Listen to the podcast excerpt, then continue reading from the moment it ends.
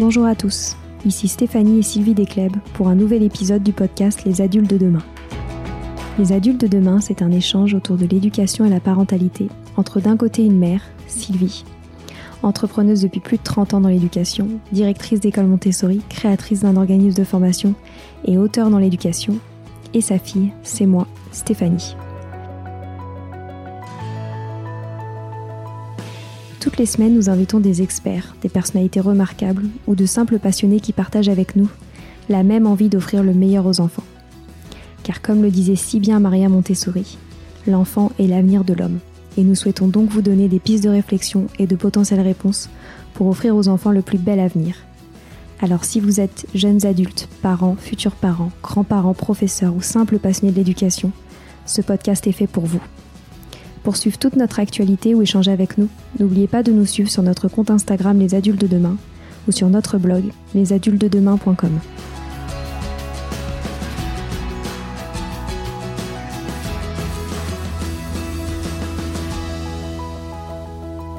Aujourd'hui, on échange avec Claude Rosier, la fondatrice de Magic Makers. Le principe de Magic Makers, c'est d'apprendre à coder pour créer c'est faire comprendre aux enfants dès le plus jeune âge que le numérique n'est pas magique et que les enfants peuvent devenir acteurs du monde numérique tout en développant leur créativité et leur sens critique. Concrètement, il s'agit d'ateliers hebdomadaires ou de découvertes, des stages pendant les vacances pour apprendre à créer son jeu vidéo ou à utiliser par exemple le machine learning pour faire de la reconnaissance faciale on a pu aborder des sujets qui nous animent, comme l'utilisation des écrans, la formation des enseignants au code informatique, l'intelligence artificielle, la place des femmes dans les métiers du numérique, etc. Je ne vous en dis pas plus et je vous laisse découvrir les propos passionnants de Claude.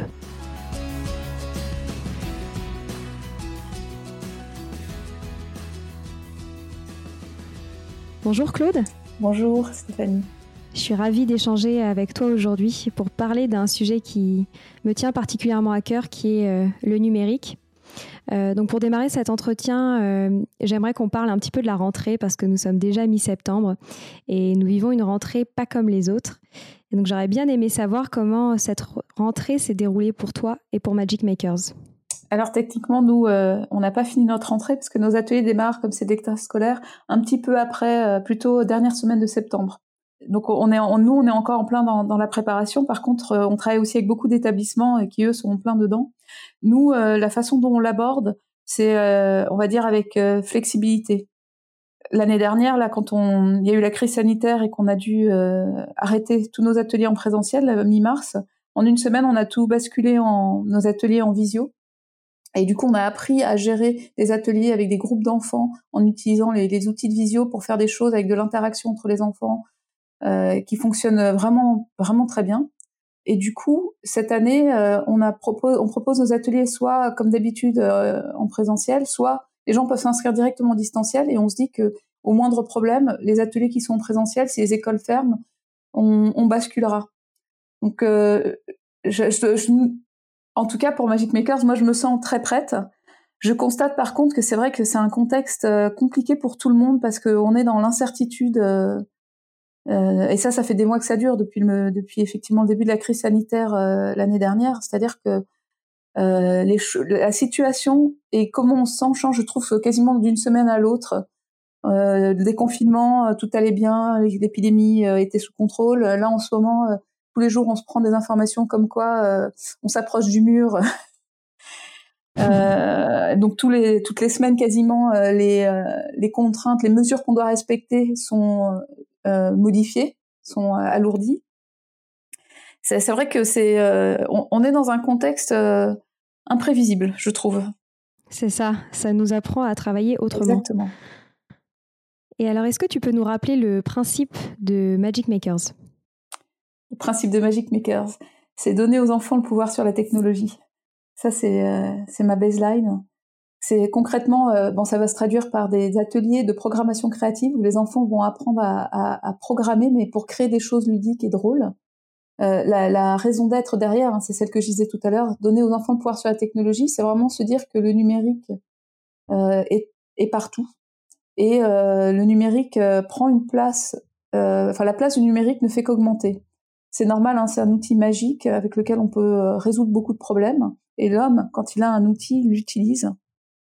Euh, quand j'ai eu l'idée de Magic Makers en, 2012, ça n'existait pas du tout. Hein. Apprendre à programmer aux enfants, euh, enfin en France, il y avait rien, et même dans le monde, euh, à l'époque, j'ai découvert le, les travaux du MIT, l'équipe du Lifelong Kindergarten Laboratoire, l'équipe de Mitchell Resnick qui a créé Scratch, hein, qui est aujourd'hui quand même massivement utilisé au primaire, au collège, pour enseigner aux enfants la programmation. Mais euh, c'était vraiment, euh, c'était vraiment les prémices, euh, les, prémices de, la chose. Je trouve super intéressant, c'est que déjà à l'époque, moi j'avais une intuition très forte. Je suis ingénieur télécom de formation, donc j'ai appris à programmer quand j'avais 20 ans. Je comprends ce qui se passe, je comprends ce qui se passe avec ce qu'on est en train de vivre, avec la révolution numérique qu'on est en train de vivre. Et j'avais cette espèce d'intuition très très forte que euh, c'était pas normal que qu'il y ait que les gens comme moi qui avaient fait des écoles d'ingénieurs ou des études spécifiques et qui travaillent dans des entreprises de la tech, qui comprennent ce qui se passe, parce que euh, on était vraiment en train de de changer la société. Et le, le futur, euh, enfin, le futur m'a donné raison et on en est qu'au début. Enfin, on entend parler d'intelligence artificielle tous les jours. On est vraiment dans une disruption de la société. Et donc, c'est fondamental que de donner aux enfants les clés de ça. Euh, donner les enfants, aux enfants les clés du numérique, pour moi, c'est pas juste euh, comprendre ce qui se passe quand on utilise une tablette, comprendre ce qui se passe quand on va sur Internet euh, et faire attention à, ces données, c'est hyper important. Mais c'est pas suffisant pour moi. Enfin, je, je me suis toujours dit qu'en fait, le, le, vrai sujet, c'était pas juste de comprendre ce qu'on utilisait, mais c'était capable de créer avec. Et notamment à travers Magic Makers, comme tu l'expliques, tu souhaites pas seulement apprendre à utiliser euh, le code informatique, mais tu as, envie d'aller beaucoup plus loin et tu essayes de, véhiculer euh, des valeurs fortes. Est-ce que tu peux nous en dire un peu plus? Oui, en fait, d'abord, je vais quand même commencer par, par, par expliquer pourquoi apprendre à programmer, c'est important. Parce que je sais qu'il y a mm. plein de gens, la métaphore euh, souvent revient de ben, pour apprendre à conduire une voiture, j'ai pas besoin de comprendre comment fonctionne le moteur. En réalité, euh, déjà, pour la plupart des gens, un ordinateur, c'est vraiment quelque chose de cryptique. Il y a, je trouve quelque chose de magique qui se passe quand vous permettez à un enfant de créer son propre jeu vidéo. C'est ce qu'on leur fait faire hein, quand ils sont petits, euh, et qui passe de l'autre côté et que là, avant, il avait une expérience où il jouait à un jeu et il, il appliquait les règles qui avaient été définies par le, le développeur, par les gens qui l'ont fait. Et là, tout d'un coup, il se rend compte qu'il peut le faire lui aussi il comprend que ces règles, elles sont pas magiques, elles ont pas été, euh, elles ont été choisies par quelqu'un et que lui aussi il est capable de le faire. Vous le remettez dans une position de maîtrise et de capacité. Vous n'avez pas besoin demain que cet enfant devienne euh, ingénieur informatique. Tout le monde ne deviendra pas, il n'y a pas besoin, même s'il y a énormément de métiers dans ces filières-là et de métiers très bien payés. Mais je, moi, je considère que pour être un utilisateur éclairé, il n'y a rien de tel que se sentir capable de faire aussi. Euh, ça, c'est la raison pour laquelle je pense que tout le monde doit passer à un moment par la case programmation. Et après, tout dépend de ce qu'on met derrière. Et après, effectivement, ce qui est extrêmement important pour moi, c'est qu'il ne s'agit pas d'apprendre à programmer juste d'une manière technique euh, euh, pour devenir ingénieur informatique. C'est qu'en fait, apprendre à programmer, c'est aussi un formidable levier pédagogique au-delà du fait que du coup, ça change sa posture par rapport à la technologie, par rapport à l'ordinateur, on regarde plus un ordinateur de la même manière, on se sent plus perdu parce que on comprend un peu ce qui peut se jouer derrière ce qu'on utilise. Euh, au-delà de ça, en fait, c'est un terrain de jeu fantastique euh, parce que euh, quand on apprend à programmer, on crée des programmes, des jeux qui ne marchent pas tout de suite. Ça, ça a l'air de rien, mais ça nous met de plein pied dans, dans, dans ce qu'on appelle l'essai-erreur. en informatique, et en plus, ce qui est génial, c'est que comme c'est que du virtuel, j'ai fait une ligne de code, elle marche pas, je la change et je peux la changer 100 fois, 10 fois. C'est comme une matière extrêmement malléable il n'y a aucun risque à se tromper. Euh, on peut le faire, c'est pas quand vous faites un dessin, s'il est raté, vous devez le déchirer, vous devez le refaire. Vous avez gâché du papier, vous avez gâché de l'encre. Euh, et puis refaire tout le dessin, vous devez changer une partie, euh, c'est compliqué, il faut tout refaire. Vous pouvez pas juste, enfin ça peut être compliqué de refaire le coin qui marche pas. L'informatique, c'est un espèce de, terrain hyper malléable où du coup, on va, c'est pas grave de se tromper. Au contraire, presque c'est sain parce que c'est en se trompant qu'on trouve la solution. Et ça, c'est des, choses qui connectivement sont extrêmement importantes. Hein. En réalité, si on vous donne la bonne solution, euh, vous la comprenez moins bien que si vous trompez et que vous voyez ce qui marche pas et que vous comprenez euh, ce qui marche en ayant enfin parce que c'est ce qui reste en fait. L'informatique mm. se prête énormément, euh, se, prête énormément du coup à ce changement de posture. Moi, j'aime, j'aime beaucoup euh, faire le parallèle avec les, les, les innovateurs. Quand quelqu'un a innové, a inventé quelque chose, on a l'impression qu'il a été génial et qu'il a trouvé le truc qui marchait. En général, un innovateur, c'est quelqu'un qui a essayé 100 fois, qui s'est trompé 100 fois avant de trouver la chose qui marchait. Alors on ne retient que ce qui marche. Mais du coup, c'est, créer ce terrain en fait un peu vierge, c'est génial. Il y a aussi un, truc euh, qui est extrêmement, euh, je trouve, efficace et impactant pour les enfants quand vous leur permettez de créer des choses qui ont du sens et qui, ont du sens pour eux, qui sont, qui sont ludiques. C'est que avec l'ordinateur et quand ils programment, c'est eux qui font. Et donc vous les remettez, euh, et c'est là où je pense qu'on peut faire le lien aussi avec les pédagogies Montessori. Vous les remettez au cœur de l'apprentissage. Moi, je vois vraiment la programmation comme un, média, un moyen d'expression. Donc à la fois, vous allez apprendre quelque chose qui est d'une logique implacable. Le code informatique, c'est je donne des instructions à un ordinateur pour qu'il exécute à ma place. Et donc, la logique, c'est imparable. C'est-à-dire, ça marche ou ça marche pas. Euh, et l'ordinateur vous le dit si ça marche pas. Hein. Vous avez un bug, vous avez un gros message d'erreur, etc. Donc là, vous êtes obligé à la fois d'être très rigoureux et très logique. Euh, vous êtes aussi obligé d'être rigoureux, logique, parce que euh, pour faire faire quelque chose à la machine, il faut avoir défini ce que vous voulez qu'il fasse. Euh, ça, c'est l'algorithmie en fait. Hein. Définir, créer un algorithme, c'est en fait décomposer en étapes successives que, que, vous allez mener, que vous allez exécuter pour résoudre un problème. Donc tout ça nécessite énormément de, de, rigueur, de logique, voire de mathématiques, parce que en fonction de ce que vous voulez faire, vous allez avoir besoin de mathématiques complexes. Quand vous faites un jeu vidéo et que vous gérez les déplacements d'un personnage sur l'écran, en fait, la première chose, c'est que vous avez des coordonnées x, y, vous utilisez les angles, etc. Enfin, assez rapidement, les enfants se rendent compte que les mathématiques leur servent dans ce contexte-là. Donc, vous allez avoir tout un, corpus de choses qui sont des enseignements, on va dire, vraiment logiques, mathématiques, algorithmiques, etc. Euh, mais tout ça, en fait, vous mettez un enfant, il doit créer quelque. Si vous lui donnez la latitude de créer quelque chose à partir de ça et pas juste de résoudre un exercice, en fait, ça devient un média d'expression. Je, je, reviens, c'est pour ça que j'aime beaucoup le logiciel Scratch. Euh, et on s'est beaucoup inspiré des travaux, encore une fois, de, du Lifelong Kindergarten qui l'a créé. C'est que c'est un logiciel, en fait, euh, qui est vraiment presque un, un, média de création. Vous avez des petits personnages. Euh, vous pouvez prendre des personnages qui existent, donc c'est très facile d'utilisation.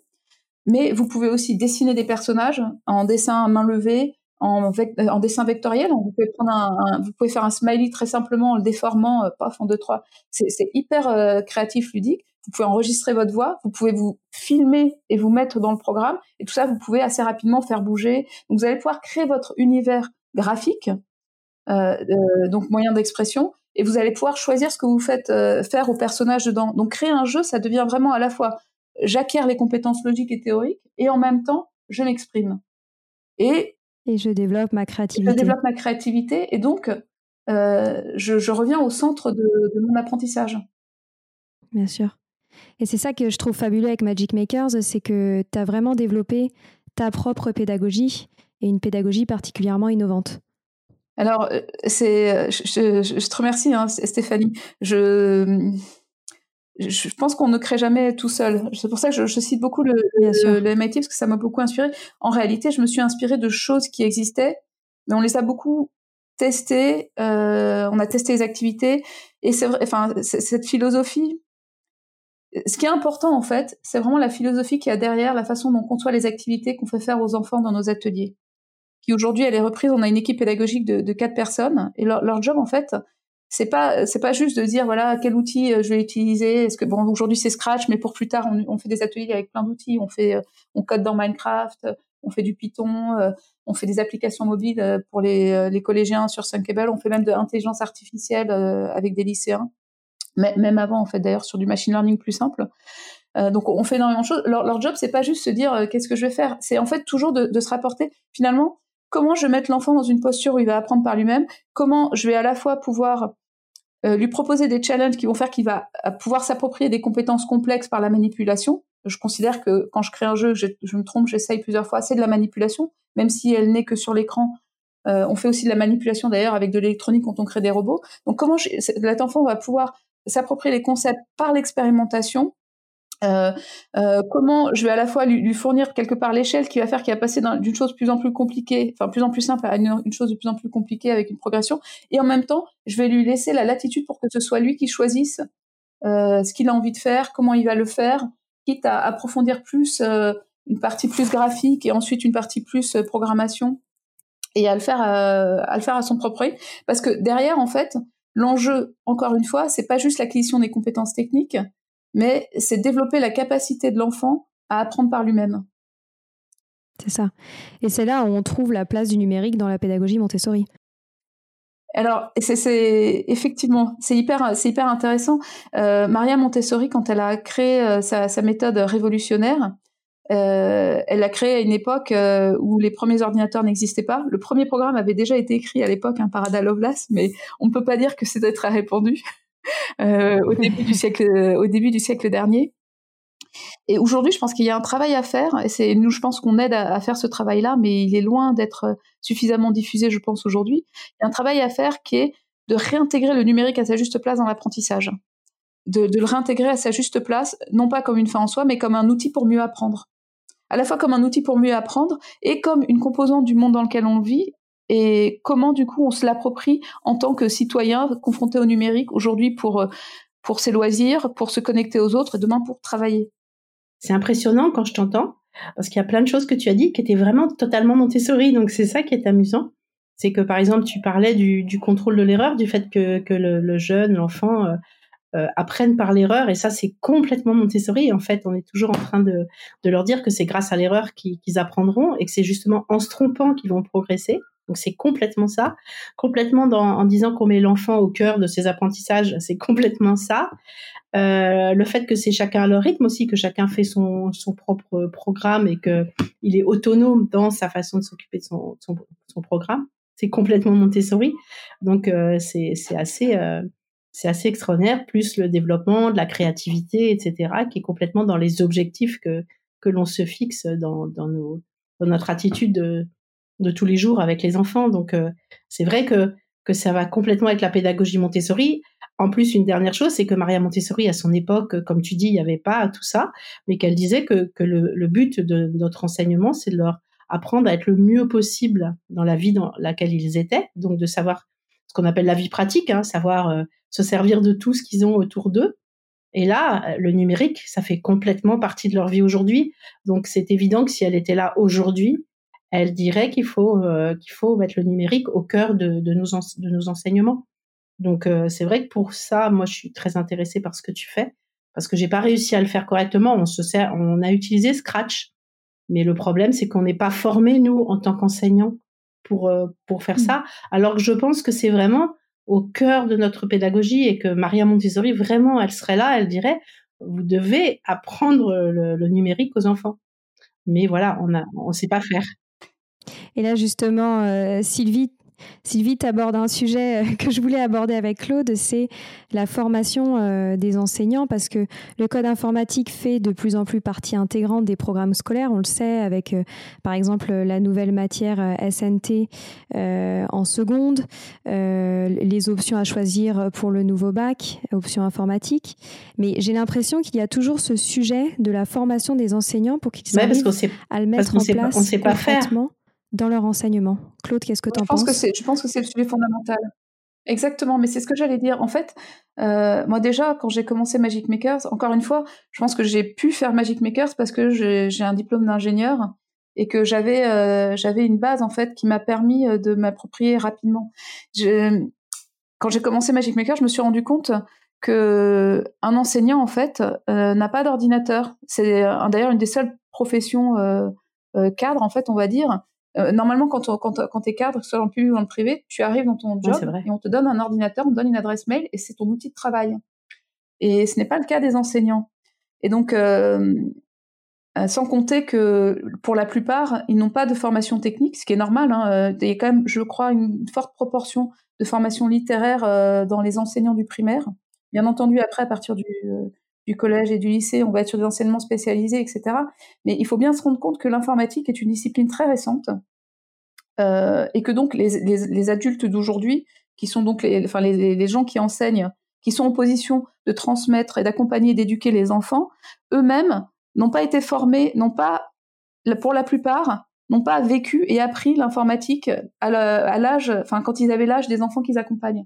Donc c'est très compliqué en, réalité de se projeter de, de, se projeter. Et, du coup, il est évident que le sujet clé, en fait, pour accompagner correctement les enfants, c'est l'accompagnement des, enseignants. Nous, on a, on a investi, on a investi sept années, ça fait sept ans, en fait, qu'on travaille sur la méthode pédagogique. Au début, quand j'ai commencé, on faisait quelques ateliers sur Scratch pour les 8-12 ans. Et maintenant, on accompagne les enfants du CE1 jusqu'à la terminale.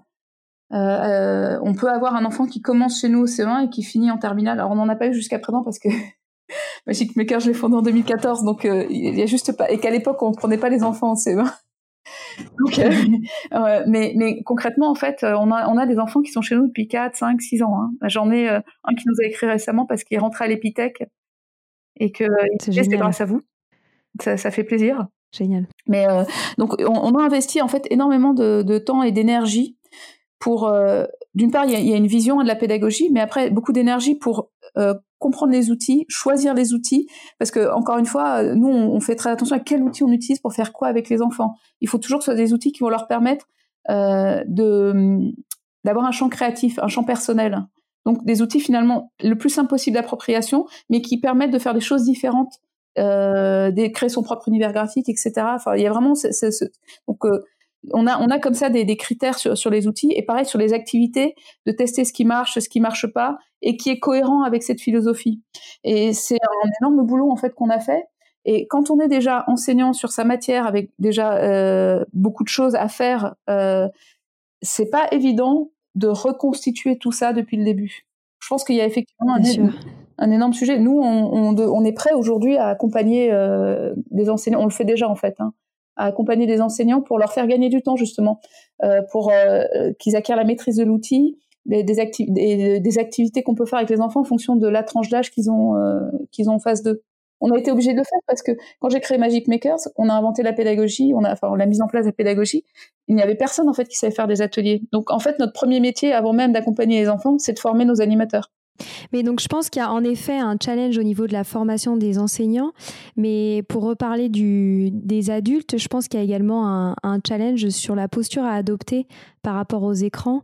Euh, on voit tout le temps des rapports sortir euh, comme quoi euh, les écrans altèrent les capacités de concentration des enfants, etc. Je voulais avoir ton point de vue par rapport à, ce sujet que je pense qu'on doit beaucoup te... On doit beaucoup t'en parler. déjà, il y, a une première chose qui est, il y, a des recommandations aujourd'hui assez claires sur le temps d'écran pour un enfant en fonction de son âge. Ouais, et notamment les fameux 3 ans, 6 ans, 9 ans, 12 ans. Ouais, les 369, Serge Tisseron a, pas mal écrit sur le sujet. Et euh, ça, je pense que c'est des choses que tout le monde devrait savoir.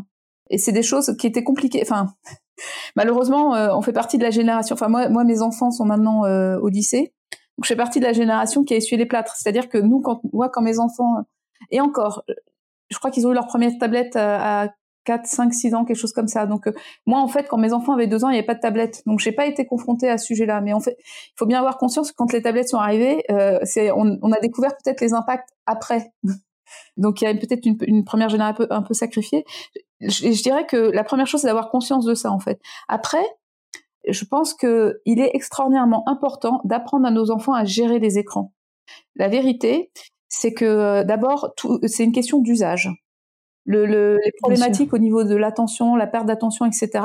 C'est une question d'usage. Nous, quand un enfant il est sur un écran euh, euh dès 7 ans, euh, les ateliers durent une heure et demie, et donc il va être sur un ordinateur. Alors, en réalité, pas pendant une heure et demie, parce qu'il y a des temps d'échange, parce qu'on fait des activités, ce qu'on appelle débrancher, on leur fait manipuler des choses pour comprendre les concepts. Donc en fait, ils sont pas à une heure et demie forcément sur l'ordinateur déjà.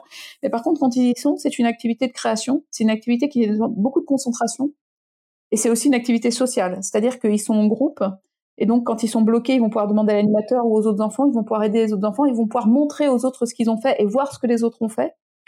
Et tout ça fait qu'en fait, on a une activité sur écran, mais qui n'a pas, qui a un impact positif euh, sur le développement cognitif de l'enfant et sur sa capacité d'attention. Moi, j'ai plutôt des, des, des, enfants quand ils sont en train de créer leur jeu, qui du coup vont pouvoir passer une heure, deux heures concentrés, concentrés sur leur projet. Euh, moi, j'appelle pas ça un déficit d'attention. Hein. Donc, euh, bien sûr. donc du coup, et, et bon là, bien sûr, je parle de, la façon dont, enfin, de l'usage que nous on fait des écrans dans nos ateliers, mais il y a aussi avoir conscience que dans qu'on utilise sur une tablette, sur un ordinateur, il y a des choses qui sont conçues pour euh, euh euh, pour être addictives, euh, les applications, enfin les, réseaux sociaux sont faits pour ça, hein, sont conçus pour être addictifs, pour qu'on y passe du temps et qu'on passe du coq à l'âne. Enfin, il y a des, applications qui vont avoir pour effet justement de, de, diminuer l'attention, le fait d'avoir les sollicitations en permanence, enfin et puis par contre, il y a aussi des applications, des outils qui sont fait pour apprendre des choses et pour développer des compétences. Euh, j'ai un exemple concret. Là, mes enfants, je disais, ils sont, ils sont au lycée. Là, ma fille rentre en seconde et elle fait les équations, euh, les, équations second degré, enfin, si je ne m'abuse. Et elle est super à l'aise. Bon, ok, elle a deux parents qui sont ingénieurs, donc euh, je pense que les maths, on a peut-être une affinité, une croyance inconsciente dans la famille que les maths c'est facile, etc. Mais il y a aussi le fait que quand ils étaient petits, quand ils avaient 7 ans, je leur avais mis un jeu sur la tablette qui s'appelle Dragon Box, qui est un jeu qui a été fait d'ailleurs par un Français, un polytechnicien. C'est un jeu où en jouant, en fait, vous, vous, apprenez à résoudre des équations, mais sans même vous rendre compte que c'est des équations, c'est en manipulant des objets, etc. Et du coup, en passant les niveaux, etc. En fait, par les enfants en fait manipulent les concepts de résolution d'équations sans même s'en rendre compte. Et c'est ma fille qui m'en a parlé euh, pas plus tard qu'hier en me disant, en fait, euh, là, je vois bien que les autres ils ont du mal, mais moi, en fait, euh, je me souviens très bien, c'est ça que je faisais sur Dragon Box. Ça c'était pour... non mais ça pour donner un exemple aussi, euh, à, à, pas tomber dans l'excès inverse qui est de se dire oulala, euh, euh, ne pas passer de temps sur les écrans, c'est peut-être se priver aussi euh, d'outils qui facilitent le développement, la, enfin qui, qui sont positifs. Donc tout est une question de discernement et d'usage. Et moi ma préconisation c'est plutôt euh, c'est pas de ne pas passer euh, du temps sur les écrans, c'est de savoir pourquoi, comment et d'apprendre, enfin le plus grand service qu'on peut rendre à nos enfants, c'est de leur apprendre à distinguer s'ils ont un usage positif ou négatif et leur apprendre à se réguler. Chose que nous-mêmes, par rapport aux, réseaux sociaux, euh, nous, on a dû apprendre à la dure, enfin, quand on a appris. C'est-à-dire, enfin, je dis ça, je, je, vais reprendre mon exemple. Aujourd'hui, moi, je passe très, très peu de temps, en fait, sur les réseaux sociaux. Mais ça m'a pris pas mal de temps. Je me suis, enfin, ça a été un apprentissage personnel que, par exemple, euh, le soir de rentrer chez moi et une fois que j'ai une fois que je passais à table, de poser mon smartphone euh, dans l'entrée et de ne plus y toucher, de ne plus lire mes mails et de ne pas regarder les notifs des réseaux sociaux. Et surtout pas le faire avant d'aller me coucher. Maintenant, c'est devenu une habitude, ça, mais c'est et ça personne me enfin, personne me l'avait appris. Oui. Et pourquoi alors c'est si important de savoir à coder au-delà de juste comprendre le numérique, comprendre comment fonctionnent, euh, comme tu disais, les notifications euh, des réseaux sociaux, etc. Alors déjà, je pense effectivement que ça aide beaucoup à la compréhension. Euh, encore une fois, ça met dans une position un peu d'égalité avec les gens qui conçoivent les applications. Euh, ça, c'est la première chose. Enfin, euh, on n'est pas en train de subir quelque chose qu'on comprend pas. Euh, on, peut comprendre. Ça, c'est la première chose.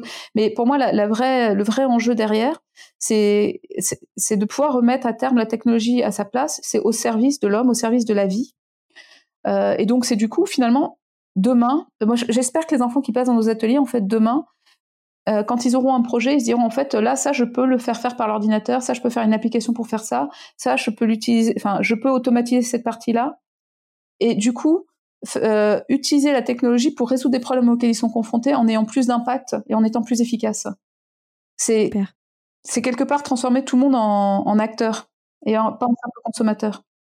Bien sûr. Et, la technologie est, enfin, en réalité, quel que soit votre projet personnel ou professionnel, vous l'utilisez.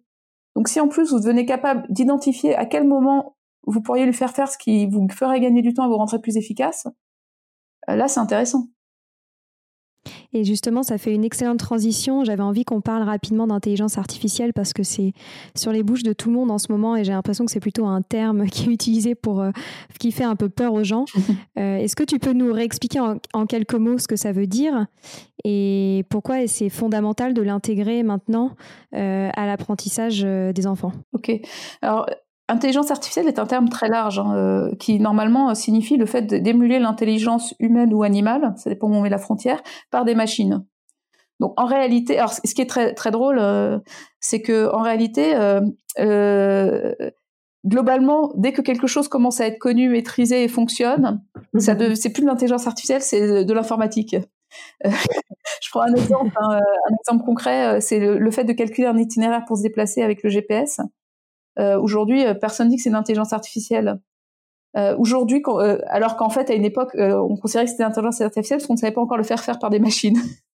aujourd'hui, ce qu'on met derrière le thème d'intelligence artificielle, il y a quand même une, rupture quand même importante et dont il est important de prendre conscience. C'est ce qu'on met derrière, c'est ce qu'on appelle en fait plus précisément le machine learning. C'est l'apprentissage automatique.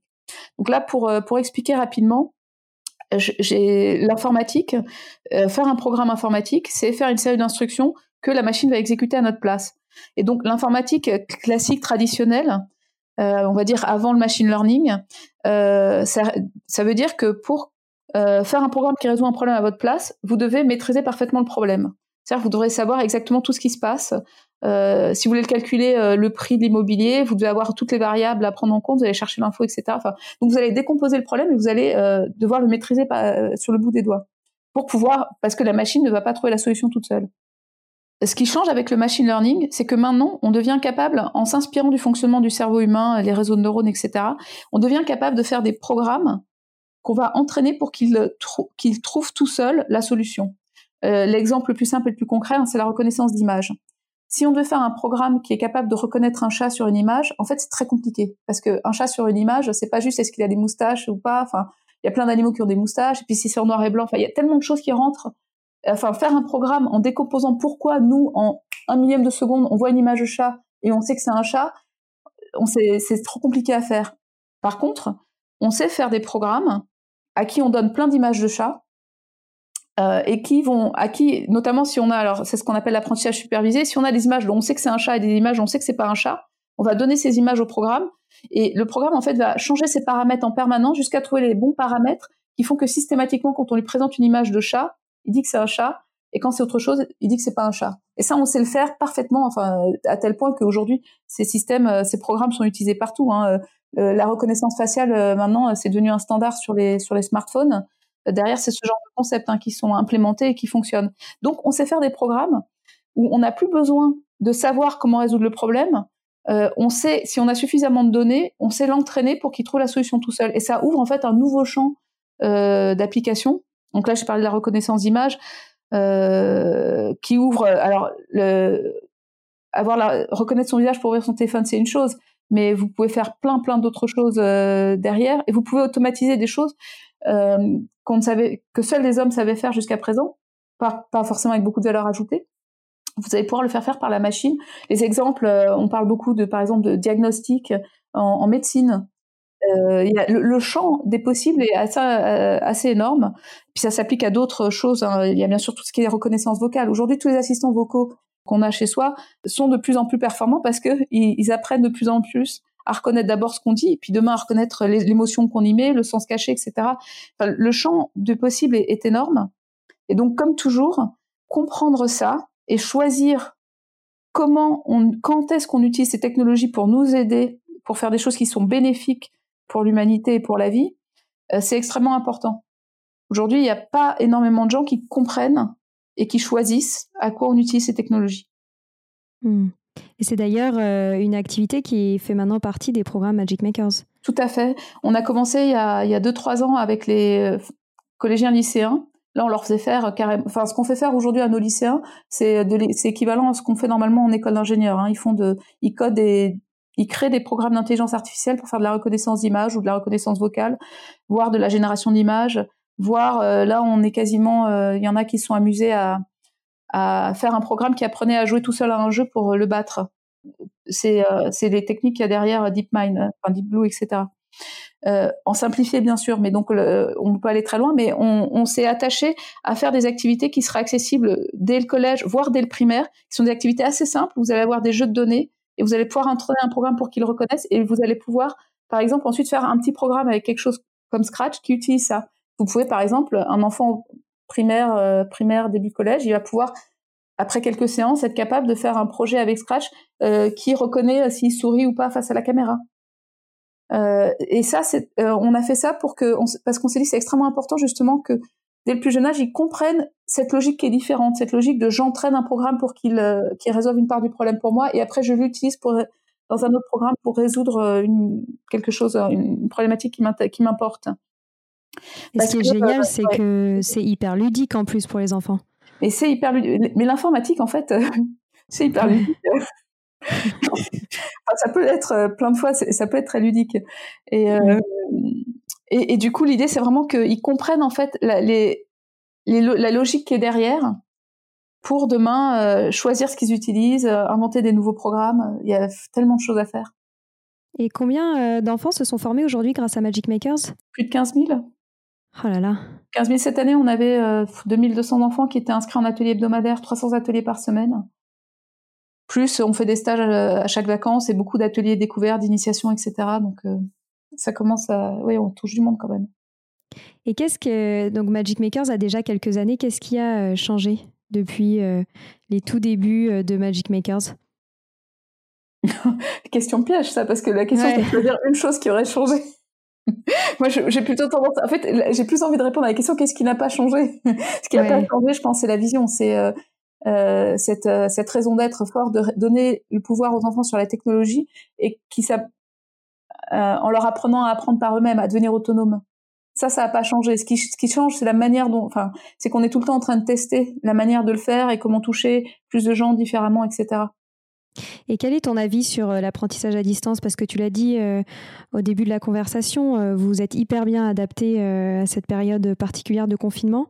Est-ce que selon toi, c'est toujours efficace pour véhiculer ce que tu as envie de véhiculer avec Magic Makers? C'est très efficace. Encore une fois, c'est une question de technique. Il n'y a pas de secret en fait. Nous, quand on a transposé nos ateliers, on a, vraiment transposé nos ateliers. C'est-à-dire que nos ateliers, de toute façon, déjà, c'est pas un cours descendant, c'est pas un, j'explique et, les enfants écoutent euh, pour comprendre. C'est un atelier où on leur explique un peu, on leur montre des choses et ils font et on les débloque quand ils sont bloqués. Ils se montrent les uns aux autres ce qu'ils ont fait, etc. Et donc, euh, tout le sujet, c'est de voir comment j'utilise la technologie, notamment la visio.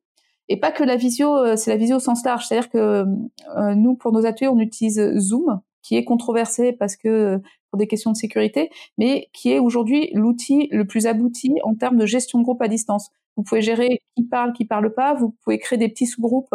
Par exemple, l'animateur peut se mettre en binôme, enfin, avec un autre, un enfant en particulier, s'il doit lui expliquer quelque chose sans que ça gêne les autres. Vous avez le chat en parle. il y a tout un tas de fonctionnalités qui fait en y accordant, en réfléchissant, on peut transposer ce qui fait une dynamique de groupe en présentiel. On peut en transposer une grande partie euh, grâce à ces outils en distanciel. Ce qui va manquer, c'est le contact physique. Euh, ça, ça, vous pouvez pas l'avoir à, distance. Euh, du coup, pareil, ça aussi, ça s'adapte. C'est-à-dire, utiliser la caméra, c'est important. Donc, bien sûr, il faut avoir suffisamment de bande passante pour ça, mais c'est extrêmement important parce que nous, ce qu'on veut, c'est que les enfants, ils soient, aillent vers l'autonomie et la responsabilité. Donc, ça veut dire que un enfant dans un atelier, il doit être présent. Euh, d'ailleurs, on a une charte des ateliers. La première règle, c'est je suis là parce que j'en ai envie. Du coup, ça, ça va de pair avec le fait de mettre la caméra et de pas avoir peur de voir les autres et d'être vu et de parler. Et donc, ça veut dire aussi que l'animateur, son job, mais il le fait déjà euh, en présentiel, mais à distance, il faut y accorder encore plus d'importance, c'est créer l'espace pour que chaque enfant s'exprime. Et créer l'espace pour que ce qu'on ne peut pas percevoir en non-verbal, parce que même s'il y a la vision, on voit pas tout, le petit moment de gêne où vous sentez que là il est pas bien et donc vous allez aller le voir, ben c'est créer l'espace pour euh, double checker que tous les enfants vont, euh, permettre au non-verbal de devenir suffisamment explicite pour être traité. Et quand en faisant ça, on arrive du coup à faire des choses qui sont vraiment de bonne qualité.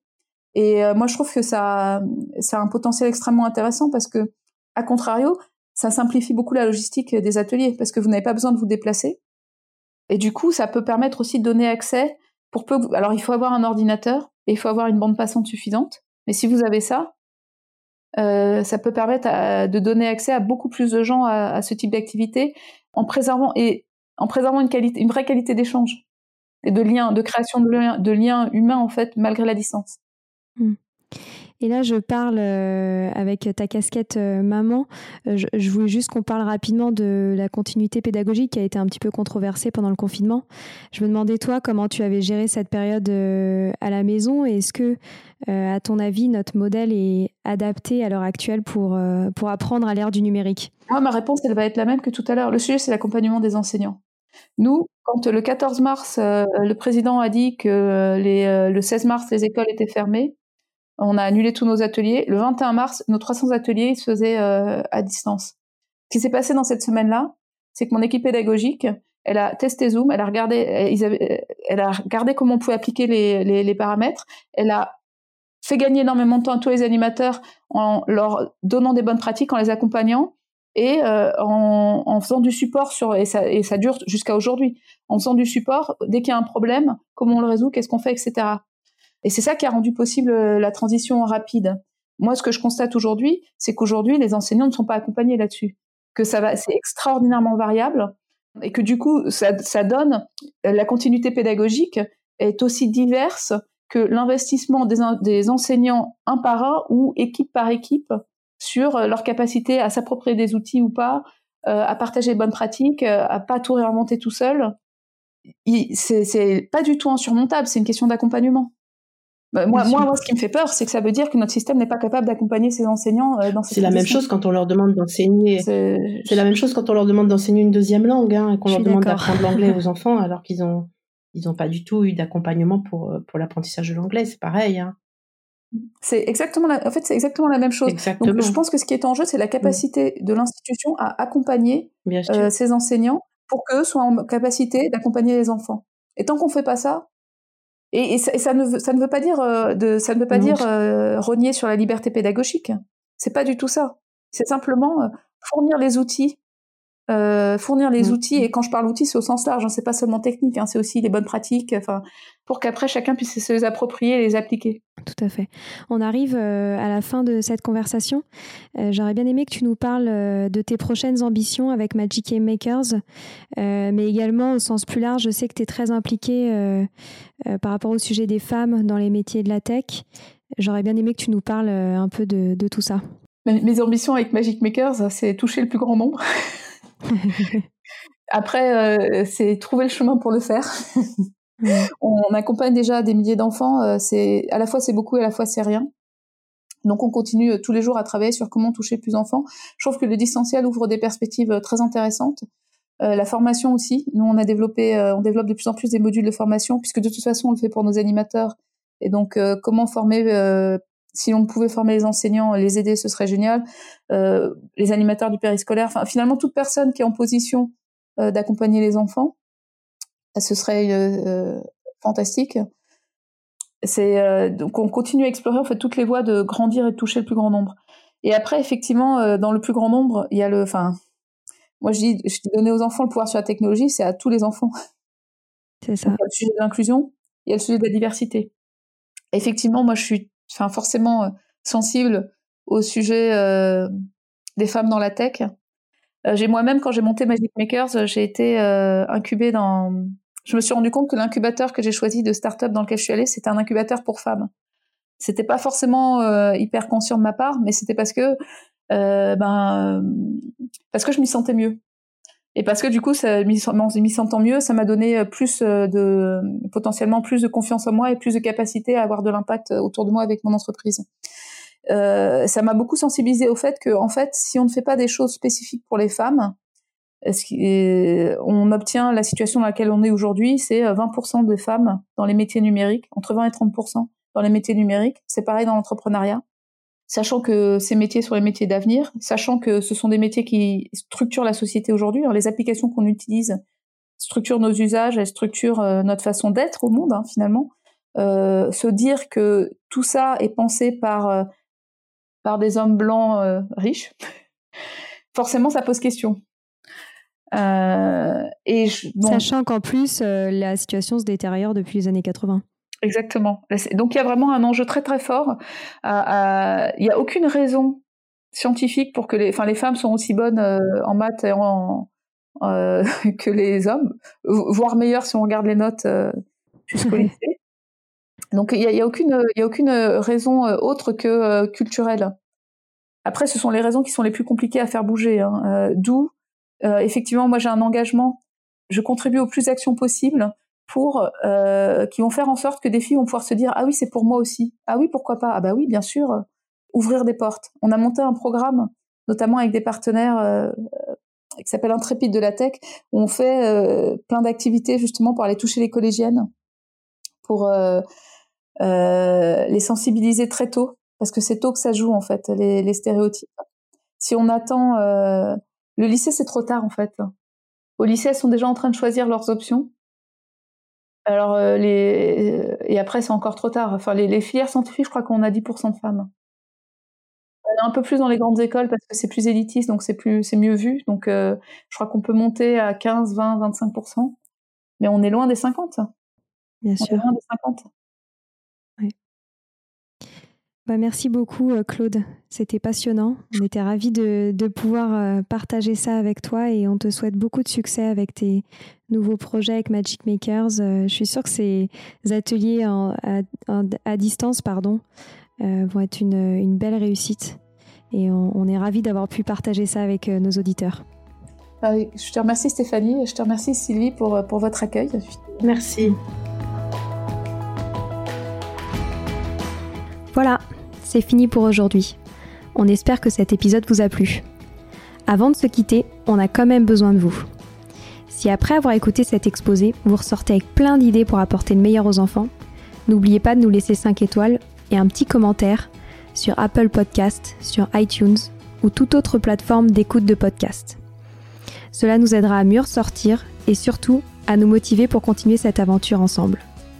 Si vous avez des suggestions, des idées de thèmes, des questions à poser, n'hésitez pas à nous contacter sur les réseaux sociaux, Instagram ou LinkedIn, en tapant les adultes de demain. Nous serions ravis d'échanger avec vous. Si vous souhaitez en savoir davantage sur Sylvie, je vous invite vraiment à aller voir son blog sylvidesclep.com ou à la suivre sur Instagram en allant sur son profil sylvidesc, D-E-S-C, Montessori. Enfin, si vous souhaitez en savoir plus sur le calendrier des prochaines formations Montessori, rendez-vous sur www.apprendre-montessori.fr. On a hâte de vous retrouver vite et à très bientôt sur les adultes de demain.